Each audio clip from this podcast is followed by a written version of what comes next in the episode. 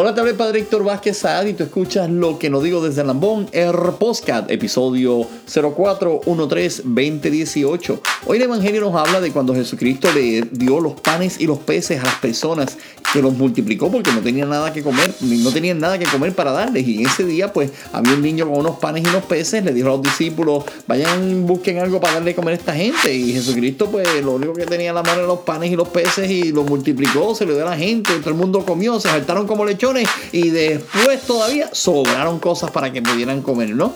Pero lo importante de la lección de este día no es la multiplicación de los panes y los peces, es la disponibilidad de Jesucristo de darse siempre a todos nosotros. Jesucristo en la Eucaristía siempre está dispuesto a darse a cada uno de nosotros, saciar nuestra hambre, saciar nuestra sed y siempre está ahí por ti y por mí. ¿Qué esperas? Acércate a la Eucaristía, acércate a Cristo que siempre, te está esperando y está esperando multiplicar todas las cosas buenas que quiere darte para alimentarte no solo en el cuerpo, sino también en tu alma. Te habló el Padre Héctor y esto fue Lo que no digo del de Nambón, el Postcat, episodio 0413 2018.